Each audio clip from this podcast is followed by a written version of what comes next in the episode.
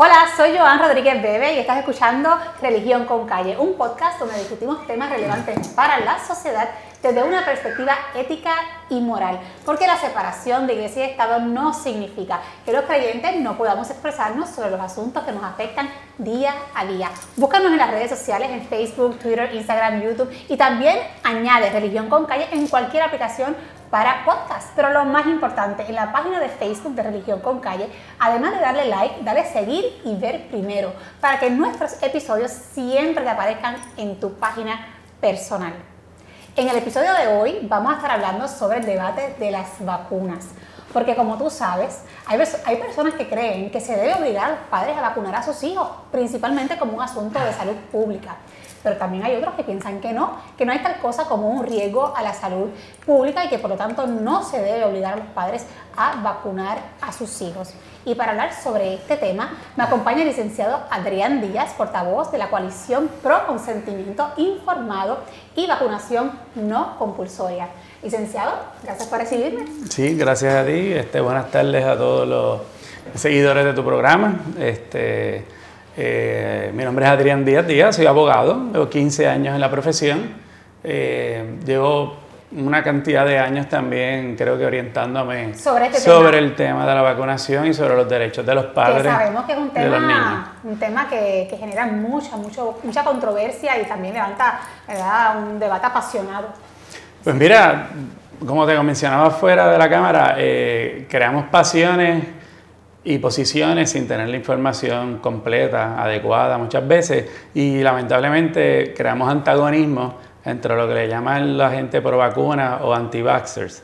Cuando todos somos seres humanos, todos somos personas, este, y de acuerdo a la información que vamos teniendo, vamos asumiendo posiciones. Pero no tiene que haber Esa riña. una controversia, una riña, vamos, es cuestión de entendernos de, escucharnos y educarnos y cada cual tomar sus propias decisiones. Bueno, licenciado, vamos a comenzar con las preguntas que estoy segura que también tiene el público. Eh, hay quienes se plantean y se preguntan, ¿en Puerto Rico existe una obligación de vacunar a los hijos? Es decir, ¿los padres están obligados a vacunar a sus hijos? Pues mira, la respuesta corta, yo, yo siempre digo a los papás que no. ¿Por qué? Porque en nuestro Estado de Derecho ninguna persona puede eh, vacunar a un niño en contra de la voluntad del padre. Eh, hay otros aspectos legales que es que arrastramos de hace décadas de legislación que vino de Estados Unidos, que adoptamos aquí en los 70, en los 80, donde entonces se le exige a un niño para poder entrar a una escuela eh, el que se vacune, ¿verdad? Entonces es un tipo de manera de coaccionar a la persona porque el derecho a la educación también en Puerto Rico es un derecho fundamental y constitucional. Por lo tanto, está este dilema de si el Estado está legitimado o no a exigir una vacuna para poder un niño entrar a la escuela. Esto sí se ha legitimado en distintos o sea, en lugares. Otras, en otras palabras, sí se obliga a los padres a vacunarlos para que pueda entrar a un colegio. Es un requisito que impone la ley para que la escuela lo admita. ¿Qué sucede? Esto, cuando estas leyes empiezan, en la ley de Puerto Rico es del 83, eh, un dato importante que mucha gente no sabe es que para esa época, que tal vez yo era pequeño, eh, lo que se ponían en vacunas eran 5 o 6 vacunas. ¿Cuántas se ponen ahora? Eh, actualmente son unas, llegamos a unas 20 y tanto vacunas, alrededor pueden ser 79 shots de vacunas, porque las vacunas no están diseñadas para muchas de ellas para que en una sola inyección crees una inoculación y por lo tanto se dan lo, lo que llamamos los refuerzos hay que poner varias dosis. hay que poner varias dosis porque se sabe que de una primera dosis muy probablemente la eficacia de la vacuna para crear una inoculación no es completa o no va a ser efectiva y por eso vienen estos boosters, aparte que tienen una eficacia. O sea que estamos hablando de que en un periodo más o menos de 30 años y se ha aumentado de 5 de cinco vacunas. De unas 100, 7 shots subió. A 30, más, o menos, esto promedio. Eh, estamos en 79 shots. A un niño ahora mismo, de nuestra, un niño que nace ahora, si la persona sigue todo el protocolo, va a tener unas 79 eh, inyecciones de vacuna en la larga de su vida, más las que vienen, ¿verdad? Porque hay un, hay un, en la farmacéutica hay mucho interés de generar vacunas. Y ahí es donde entonces también queremos orientar a la gente para que sepa que mm, hay unos intereses económicos muy, muy grandes en esto de la vacunación porque se ponen los protocolos y es una vacuna que se va a poner posiblemente al 100% de la población los estándares este llegar a 95% de la población. Cuando traduces eso en dinero, pues es una cantidad de dinero tan y tan grande que mucha gente quiere hacer vacunas, pues es bien lucrativo. Definitivamente, licenciado, hay un componente, ¿verdad?, de estudio desde, el punto de vista económico que sería interesantísimo también discutirlo a profundidad. A mí, ¿verdad?, principalmente me interesa un poco más entrar en la discusión sobre cuáles son las razones por las cuales un padre podría no, eh, no vacunar a sus hijos sin que ello represente que no puedan entrar a una escuela. ¿Cuáles son esas excepciones? Que se reconocen en nuestro ordenamiento jurídico y que le permitirían a un padre decidir no vacunar a sus hijos sin que tenga consecuencias. Pues, pues fíjate, la, es que es la inversa, porque primero está la decisión del papá de si, bueno, vamos a ponerlo de esta manera, debe haber un consentimiento informado para que un papá tome una decisión si va a hacer un procedimiento médico preventivo con su hijo. No necesariamente en vacuna, en, otra serie de cosas. En cualquier cosa. Tratamiento médico, una hospitalización, una una operación, antibióticos, todo este tipo de cosas, se supone que conlleva un, consentimiento, ¿verdad? Pero entonces, si el papá por alguna razón dice, yo, yo quiero ponerle vacuna a mi hijo, pues va y se la pone. Pero papá eh, decide o entiende por varias razones, por convicciones religiosas, por cuestiones morales, filosóficas o por cuestiones de salud, de que no va a vacunar a su hijo. Se podría decir que hay tres grandes categorías, razones religiosas, filosóficas y médicas, por las cuales un padre podría decir, no voy a vacunar a mi hijo y que el Estado se lo permita. Sí, en, bueno, estoy hablando, hice primero el macro, si me voy a todo Estados Unidos, ¿verdad? Viendo nuestra jurisdicción, pues en 17 estados se permite también la exoneración por razones morales o filosóficas. ¿Por qué me voy por ahí? Eso lo que quiere decir es que no necesariamente yo tengo una condición médica específica que me dice, mira, esa vacuna tiene tal componente, no la debo poner, o esta persona tiene tal, tal condición, inmunopresivo o alguna condición particular. Y en esas 17 jurisdicciones, eso, esa se permite, que no es ni por razones religiosas ni por médicas. Entonces, en Puerto Rico, la ley que tenemos, lo que concibe es la religiosa y concibe también la médica. esas dos alternativas, la persona puede invocarlas para eximir a su hijo de, tener que cumplir con el protocolo de vacunación.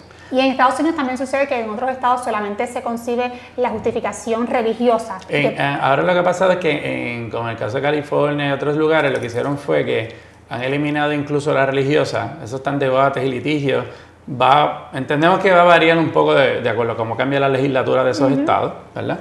Este, pero entonces sí se da, siempre está la médica, aunque Hemos escuchado que hay estados que quieren eliminar la médica.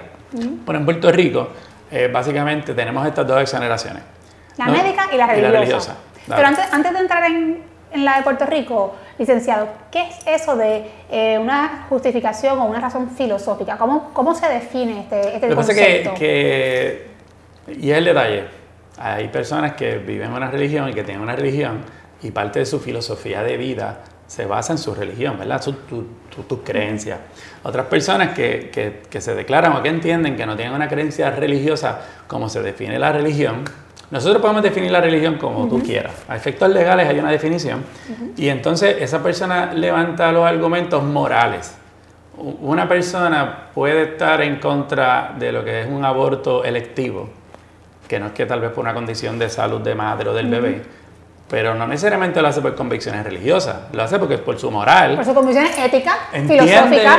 Que eso no es apropiado y cuando se topa con que hay vacunas que tienen células de fetos abortados de clínicas de aborto, que de por sí ellos están en contra de ese tipo de, de, clínica o de situación o de procedimiento, pues decide, pues mira, yo tampoco quiero participar de la comercialización de las células de estos fetos abortados. ¿Qué otro ejemplo nos puedes dar de razones religiosas y filosóficas, como la que nos acabas de, comunicar, que, impedir, que impedirían que una persona vacune a sus hijos. Porque deben haber, ¿verdad?, diferentes tipos de razones. Sería bueno que eh, quienes nos están escuchando conozcan por qué una persona se opondría a la vacunación de sus hijos. ¿Cuáles son esas razones de peso, filosóficamente hablando o religiosamente hablando, por las cuales alguien pues, no haría esto? Pues mira, yo, y lo digo bien rapidito, ¿verdad? Yo tengo mucha experiencia de contacto con, con la población de necesidades especiales. Y con eso pues he aprendido muchas cosas que antes no sabía como papá, pues no, no, no, estaba envuelto en esa situación. O como ser humano, ¿verdad? Que vivimos y vivimos y hacemos cosas y no, y no sabemos muchas cosas de, de, ciencia o de salud. Entonces, la, la, primera pregunta que siempre yo le hablo a los papás es que como el papá es la mejor herramienta que tiene un hijo, O sea, nosotros padres, los padres que nos estén escuchando, usted es la mejor herramienta que tiene su hijo. No es el doctor, no es el maestro. Y es la responsabilidad de nosotros. Y esa responsabilidad sabemos que también es religiosa, por un lado, y es filosófica y moral, porque es tu hijo, ¿verdad? Pues entonces la primera pregunta que siempre es básica es, ¿por qué yo voy a hacer esto con mi hijo? ¿Por qué yo le doy tal alimento a mi hijo? ¿Por qué yo lo llevo a tal escuela? ¿Por qué yo le doy clases de arte? ¿Por qué yo quiero que desarrolle la filosofía y las letras? ¿Por qué entonces yo lo tengo que llevar a un tratamiento médico? Necesariamente lo tengo que llevar, lo necesito antes de dar un antibiótico, que ya en la, general, la población general sabe que los antibióticos son buenos, pero también tienen sus consecuencias, ¿verdad? Y no podemos abusar de ellos. Pero entonces cuando me voy a los ingredientes de las vacunas, que es lo que yo creo que la población, con todo esto de la información que antes no teníamos, los papás cada vez se orientan más y quieren saber se más. Empoderan, se empoderan. ¿Qué yo le voy a poner a mi hijo? Yo tuve la experiencia de, de, tener que dialogar con mi doctor porque a base de unas cosas me quería dar un medicamento para el niño, pero cuando yo lo leo y estudio, me dicen que, que, tiene un withdrawal period, o sea, era adictivo, o sea, como yo le voy a dar algo adictivo a mi nena de cuatro años. Y en esa conversación y comunicación con el doctor pudimos buscar unas alternativas, ¿verdad? O sea, que, que, en ese aspecto yo creo que fue positivo yo ponerme a estudiar y de ahí he seguido leyendo. Pero ahora me he topado y nos topamos con la situación que más papás tienen acceso a información y que no es como muchas veces nos quieren decir que es de doctor Google, es información que puedes accesar por Google, pero la vas a ver en el CDC. Es información confiable. Claro, la vas a ver en fuentes oficiales. ¿Y qué tipo, qué tipo de, de, cosas descubren los padres que les impediría vacunar a sus hijos desde una perspectiva religiosa o filosófica? ¿Cuáles son los argumentos? Mira, pues esto, esto para mí representaría un conflicto por esta razón. Pues mira, eh, la vacuna... con tu experiencia, ¿no? Claro, claro, pues mira, y, y puedo hablar de la experiencia por, la personal también. Por las personas que has atendido. Eh, tenemos una situación que cuando miras los componentes de la vacuna, pero es que viene una primera pregunta, es ¿para qué yo voy a vacunar? ¿Para qué yo voy a hacer esto? Y eso es bien importante. El Estado te la está imponiendo sin que tú como papá hagas un análisis si esto es algo que realmente a ti te preocupa. ¿Por qué? Porque yo puedo decir, y esto viene a la persona moral también y filosófica, vacuno para el polio, pero es que el polio ya no existe. Entonces después te van a decir, no existe porque la vacuna lo erradicó. Y eso es una norma que han establecido que no necesariamente es correcta. Pero sin entrar en el argumento, aún así yo puedo decir, pues mira, no, no existen casos, no hay un riesgo inherente, pero tú me estás diciendo que voy a poner 79 shots de vacuna o de refuerzo. Y yo digo, pues déjame ver cuáles tal vez no necesito para no saturar a mi hijo. Y ahí que viene la, lo que me pregunta. Yo tengo unas vacunas que tienen aluminio, que, tienen, que son unos ayudantes para acelerar los procesos de inoculación.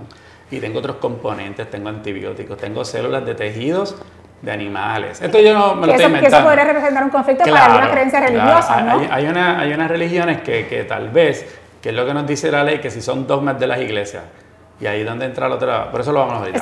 Pero ahora que es que hay, hay ciertos componentes de la vacuna que esto no es agua bendita, esto no es agua con un virus atenuado, un virus vivo, no hay una serie de componentes que se tienen que poner ahí para que, por ejemplo, antibióticos, antibacterial y otras cosas. Entonces, cuando vas a los conflictos, vas a ver células de fetos abortados, que no es en todas las vacunas, son unas. En algunas. Son algunas. Vas a tener células de animales, de mono, de vaca, porcino de gallina, de embrión.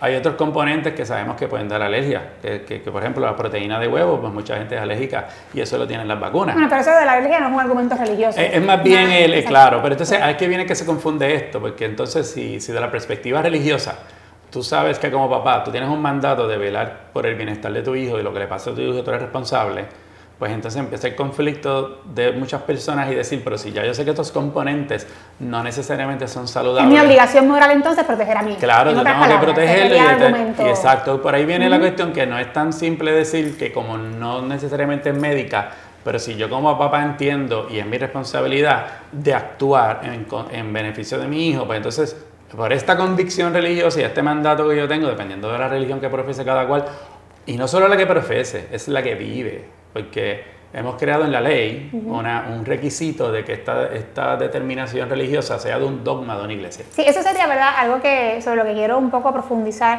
un poco más adelante para que quienes nos están escuchando pues entiendan específicamente esa, esa, esa, ese detalle de la legislación en Puerto Rico. Pero antes de llegar ahí, que me parece sumamente importante y aparte bien interesante, eh, me gustaría preguntarte lo siguiente, Adrián. Hay quienes, hay personas que nos están escuchando, que están pensando, bueno, me parece fabuloso que este, se respete el derecho de los padres a educar a sus hijos, a, velar por sus hijos y a tomar decisiones por sus hijos. Y Sin embargo, también creo que hay un deber de parte del Estado de eh, proteger y velar por el bien común. Entonces, eh, si empezamos ahora a dar exenciones a las vacunas y podemos entonces crear excepciones para que los padres no vacunen a sus hijos por diferentes razones, religiosas, filosóficas, médicas, pues entonces sencillamente si se dan a tu, a tu ¿verdad? sin ningún tipo de control, pues van a resurgir ciertas enfermedades que se han erradicado y eso podría representar un peligro para la salud del resto de la población. Y un poco ese es el debate en el que se entró con este asunto del brote de sarampión en Nueva York, etc.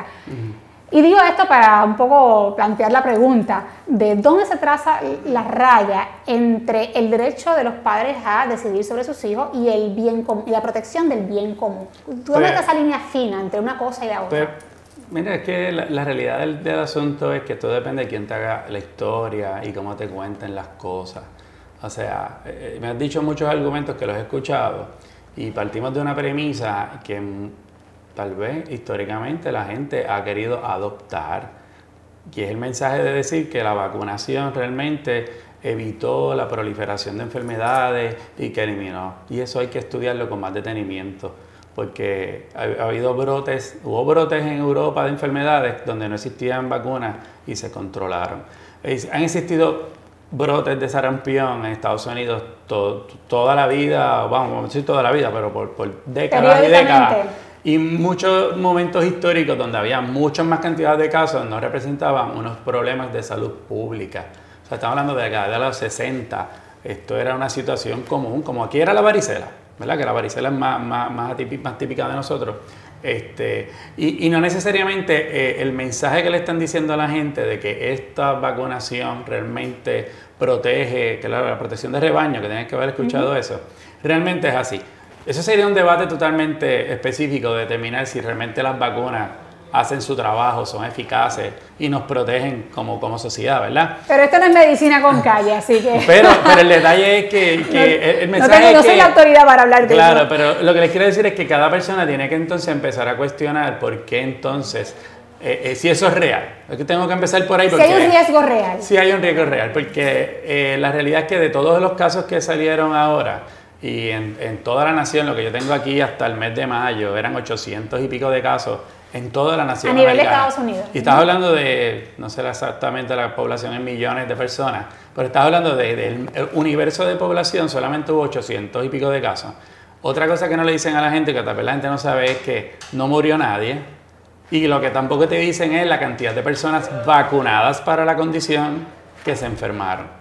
Porque eso es una realidad, porque la vacuna no te da una inmunidad real a largo plazo o te pudiste haber vacunado y tu cuerpo por alguna razón. ¿Y a qué crees que responde esa, esa proyección mediática? Pues mira, sobre el asunto de sinceramente, la no vacunación. pues perdónenme, ¿verdad? Yo tengo que hablar con franqueza. Yo, yo analizo esto por todos lados y, y, el, y el, el patrón económico sigue siendo el principal. Y eso, eso mismo de esos intereses económicos podría ser una razón filosófica por la cual una persona no quisiera vacunar a sus hijos, ¿no? Sí, sí, yo he tenido clientes que, que realmente ven el aspecto económico como que es un problema de la sociedad, de la humanidad. O sea, que la humanidad vive, algunos usan el término pecado para decir que gran parte del pecado es esta, esta, este afán de tener riqueza y hacer dinero. Y en la práctica, aunque no lo veas como si fuese un pecado o algo religioso, sabemos que es una cosa que daña y por eso hay la corrupción y muchas cosas. No, no queremos decir que no puede existir vacunación, porque eso es otro detalle. Hay otras maneras de tu crear inoculaciones, pero hay que ver si son comercialmente viables. La manera en que se vacuna y se hacen las vacunas es para que te hagan uno, dos, tres inyecciones, ¿verdad? Puede haber formas de tu crear inoculaciones que son más largas, toman tal vez hasta cuestan más dinero, pero son diferentes, pero pueden tener ingredientes que son menos adversos a la persona o tal vez a tu filosofía de vida. Y esas son otras alternativas que hay. Así que a veces no necesariamente es oponerse de forma absoluta a la vacunación, sino un poco de estudiar qué otras alternativas pueden haber. Y ahí un poco yo creo que podemos hablar sobre el consentimiento informado, porque no solamente eh, eh, es el asunto de las excepciones que puedan haber, como las religiosas, las médicas, las filosóficas, para no vacunar, sino que también otro aspecto importante de este debate es, es, el que se plantea en cuanto a, a, la necesidad de vacunar a sus hijos eh, con un consentimiento informado, que el padre esté informado de lo que está haciendo haciendo? ¿Qué es lo que, qué es lo que se propone eh, cuando se, se, aboga por el consentimiento informado? Pues mira, eh, hay una norma en la medicina, ¿verdad? Que es no hacer daño a los pacientes. Y eso cada, cada doctor la conoce mejor que nosotros, ¿verdad? Porque es un juramento que ellos hacen. Pues a la misma vez está la cuestión del consentimiento informado. El eh, consentimiento informado también es una obligación legal, tanto de la ley local como federal. Cuando vamos a, vacunación, o, vamos, cuando vamos a cualquier otro procedimiento, usted puede tener un cáncer, puede tener una enfermedad terminal, y puede todo el universo decirle, mire, esto es el, procedimiento a seguir. Y, y, sabemos que si esa persona no quiere seguir ese procedimiento, tiene el derecho de, de no hacerlo, incluso en condiciones de vida o muerte. Esto es la persona por sí misma. La propia autonomía personal, de decidir si hacerlo o no, hacerlo. No quiero hacer una quimioterapia, no me quiero someter a este proceso. Pues yo voy a usar otra alternativa y tal vez no es la que la medicina le está recomendando tradicional. Y eso se respeta. Pero cuando voy a vacunación, vacunación es una cuestión preventiva. No necesariamente usted está en riesgo. Hay una probabilidad o no de contagiarse una enfermedad. Hay una probabilidad de tener una enfermedad que no te pase nada, eh, ¿verdad? A largo plazo, nada severo puede haber una probabilidad de que sí. Y eso pues cada persona puede ir midiendo qué probabilidad yo tengo. Y hay una cuestión que, y lo digo rapidito, porque es que en vacunación está resuelto que, y hay una ley federal que es la que le da inmunidad a las farmacéuticas y tú no puedes demandar a una persona o a esa farmacéutica que te da este producto, que aunque esté bien hecho, tú puedes tener una reacción adversa. Y esa inmunidad se le da a la farmacéutica, pero la propia ley exige que se dé consentimiento informado. O sea, que se le informe a la persona que hay una, hay una posibilidad, aunque sea remota, de que ocurra esa reacción adversa. Hay una posibilidad de que tú puedas tener una reacción adversa. Y cuando digo remota, pues hay que tener cuidado porque... Claro, lo que me refiero es que no ocurre todo con tanta frecuencia que... y eso es parte de lo que cada persona... Que sea, por lo menos que sea noticia, ¿no? Claro, y eso, y eso es algo que cada persona tiene que leer e investigar en la propia página del CDC, que es el Control for Disease ¿verdad? Eh, te da la información y la estadística, que solamente el 1% de las reacciones adversas se reportan.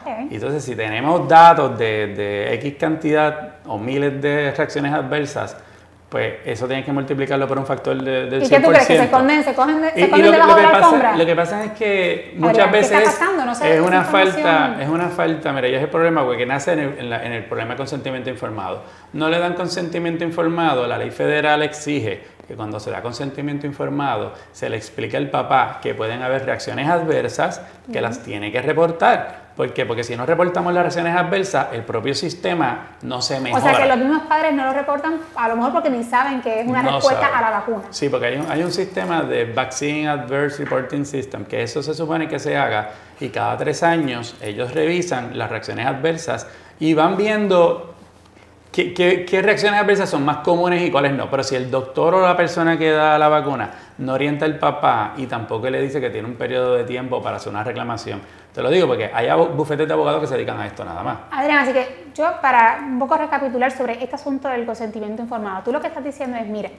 eh, un padre tiene el derecho a decidir si va o no va, no va a vacunar a sus hijos. Eso es correcto. Y para poder tomar esa decisión, tiene el derecho de estar informado sobre lo que va a hacer. Por lo tanto, debe saber si su hijo, primero, si es necesario hacerle algún examen de alergia para saber si va a reaccionar de X o Y manera a, esta vacuna. Tiene derecho a saber si su hijo tiene, ¿verdad?, este X problemas de inmunodeficiencia que tal vacuna que tiene estos componentes podría activar o complicar. Eh, un poco que, en otras palabras, que usted tiene derecho a informarse antes de poder pasar un juicio sobre si va a tomar X o Y pues, decisión. y, entonces, aunque el papá, y es bien importante, aunque el papá tenga en su mente hecha que quiere poner una vacuna, debe tener la información a la mano. ¿Y, los pediatras están obligados a proveer información de cada vacuna? Lo que se está hablando es que la ley te dice que hay una obligación de notificar y dar consentimiento informado y, no es meramente una hoja de información que a veces tienen disponible. La propia página del CDC te dice que la hoja de información básica no sustituye el consentimiento informado. ¿Por qué? Porque a la medida que el, profesional que va a administrar la vacuna, que no tiene que ser necesariamente un doctor, sea la persona que va a suministrarla, orienta al papá sobre los ingredientes, sobre posibles reacciones y lo que puede pasar, ese papá que es el que conoce a su hijo, pudiese decir, como tú dices, oye, pero mi hijo o en mi familia hay un historial de alergias a, tal cosa. Y esa vacuna tiene eso, pero mi nene tiene tres meses de año, ¿verdad? Tres meses de vida, yo no sé a qué es alérgico, ¿verdad? Tú, tú, no, tú eres mamá, ¿verdad? Sí, Entonces, definitivamente. tú, no, tú no naces, el nene no nace y le ponemos arriba bichuelo y huevo el plato, ¿verdad? Esto va por etapas. Poco a poco. poco a Pero poco. sin embargo, em- empezamos a poner una vacuna, por ejemplo, de hepatitis B, que ya muchos papás eh, dicen, pero ¿para qué yo le voy a poner hepatitis B si yo, mamá, por ejemplo, no tengo hepatitis B? O por ejemplo, la vacuna de, ya más adelante, la del papiloma este virus, que ¿verdad? hay El personas que por razones religiosas dicen que yo no quiero que poner esa vacuna a mi hija porque yo la voy a educar a mi hija eh, eh, en la abstinencia y por lo tanto yo entiendo que sencillamente eso es una forma de, Sí. de promover la promiscuidad o cualquier otro argumento, Sí, ¿verdad? si, vamos, si religioso. vamos al religioso, si vamos al religioso. Hay muchos que han y- y mira, planteado y- eso. Y esa es la situación. Tengo el religioso y, te- y- y nos preocupamos mucho, aunque la coalición, vamos a ponerlo de esta manera, la coalición no es de base religiosa. Es una cuestión de consentimiento informado. Claro, pero como esto es religión con calle, a mí me, me intriga Claro, cuáles son, pero- esos, cuáles son esos, esos argumentos religiosos, pero yo sé que el principal de la coalición no está enfocado específicamente en una creencia eh, particular de una religión o una confesión particular, sino que más bien es que los padres tienen el derecho eh, principal, primero, ¿verdad? de, de decidir sobre la vida de sus hijos y eh, además que como parte de, de su responsabilidad de cuidar a sus hijos es un deber moral hacerlo. Pues claro, pues- y, eso, pues- y eso mismo es un- un- una responsabilidad, digámoslo así, este, pues, poder sí voy- de religiosa. Pero si voy a la religiosa, voy, voy a los ingredientes de la vacuna y me doy cuenta que hay ingredientes que hay ahí que yo entiendo que pueden ser en contrario a la práctica de mi religión. Ah, Pero es mi religión. Y ese es el debate que te quiero llevar rápido. El Estado quiere saltar esa creencia religiosa, que es un derecho de expresión religiosa que usted que está en su casa tiene. Y tiene el derecho a creer y a no creer. Y tiene un derecho a asociarse y a no asociarse. Y eso entra también en la religión. Usted quiere profesar una religión, la que usted quiera, lo puede hacer.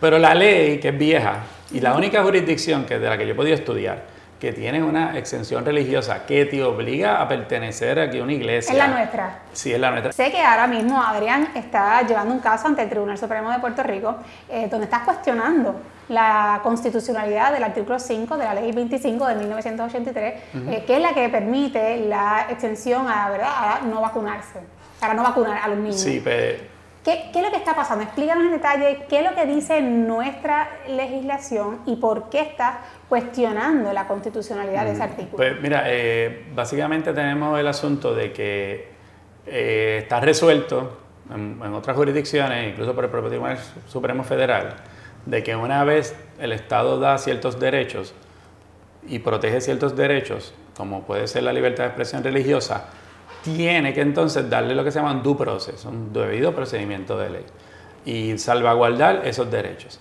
Nuestra investigación legal a, cuanta- a consecuencia de que estos padres que quieren levantar su creencia religiosa y el Estado no se las quiere reconocer porque no viene firmada por un tercero, un ministro, por un ministro, Porque la ley exige que para pedir la, la exención, ¿verdad? A no- para no vacunar a sus hijos, tienes que tener un documento firmado por un ministro de una iglesia que tenga un dogma específico que prohíba la vacuna. Claro. Entonces, ¿qué Eso es lo que pasa? dice nuestra ley. Eso es lo que dice nuestra ley, pero cuando entonces Y no verificamos... todo el mundo participa en una, religión, ¿verdad? Este, confesional. No, y entonces la- hay una situación, las religiones como tal no tienen estos dogmas específicos de estas cosas. No hay, un li- no hay un librito que diga, usted no, puede vacunarse, es no, pecado. No, y podemos hablar después de lo que son transfusiones de sangre. Quién sabe si, alguna sí lo tiene, ¿verdad? Claro, Pero, pero podemos hablar de creencia. El asunto es que, que en la- las jurisdicciones que eso existía, ya esas jurisdicciones, que son la mayoría, ya la tienen, ya quitaron esos requisitos porque viola el derecho de expresión religiosa. Eso quiere decir eso, usted tiene unas creencias y va a una iglesia y las comparte con otras personas. Pero no quiere decir que usted es un fanático y todo lo que pase en una iglesia usted lo vive y lo cree, necesariamente no es así. Usted tiene derecho a, creer en lo que usted crea y el Estado tiene que reconocer que esa religión es personal y usted la vive y eso son creencias. Pero la ley local te obliga a que tienes que estar agrupado, en congregado y que tiene que ser la, la determinación de otra persona. O sea, del pastor o el ministro. del ministro. Cuando habla con un sacerdote, por ejemplo, con un ministro, muchos están aislados del tema, no se discute, eso no es una cosa que esté o que se hayan sentado. Eso se hace, esto es una legislación que se hizo adrede, porque sabían que estos dogmas no están plasmados. Pero en los demás estados o se ha declarado inconstitucional. ¿Por qué se ha declarado este inconstitucional? ¿Por qué? Porque usted tiene un derecho a no estar congregado y usted tiene un derecho de libertad de expresión religiosa, que es un derecho personal. O sea, que la libertad, es que ahí tiene que ver el derecho a la libertad de culto. O sea, el Estado no puede obligarte ni a, no puede obligarte ni a creer en una religión particular o a no creer. O sea, usted, es libre de, decidir si cree o no cree y en qué cree. Y en qué cree. Y, mira, y el tema es tan amplio porque hay personas que dentro de una religión pueden, no quiero usar la palabra condenar, pero mirar como que es una conducta inadecuada, pues le hicieron ejemplo, una persona homosexual o personas que viven de esa manera o que tienen esa preferencia.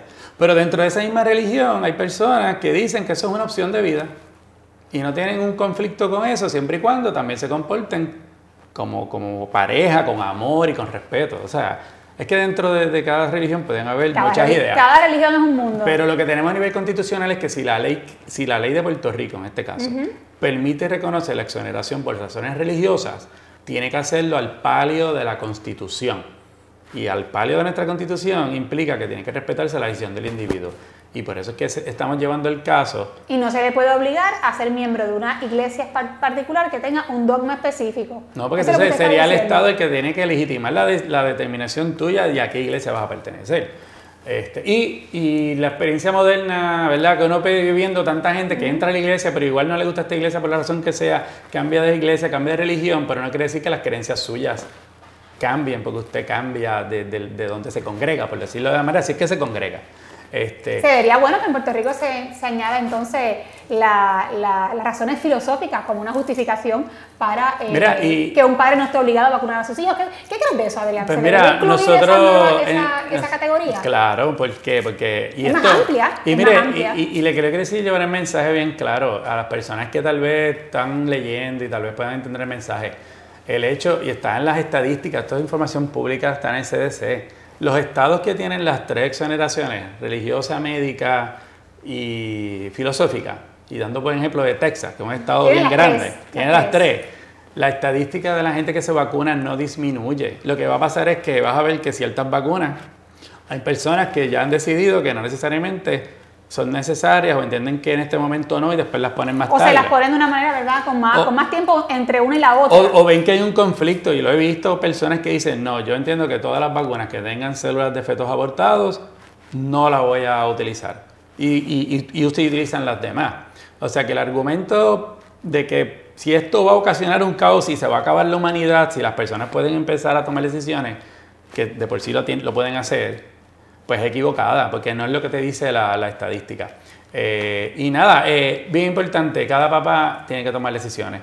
El Estado no le puede poner inyección a tu hijo, es una decisión tuya. Y lo que debemos de evitar es la confrontación. Somos los principales responsables de nuestros hijos y yo creo que no hay duda de eso, Adrián. Y es, y es lo que dicen, esto no debe ser un debate para eh, que haya un debate, un debate caldeado o de confrontación, sino más bien escuchar los puntos de vista de cada lado, las razones eh, legítimas por las que algunas personas se oponen a, la obligatoriedad de, de, la, de las aplicaciones de las vacunas, eh, como las que ya mencionaste, religiosas, filosóficas y por supuesto las médicas.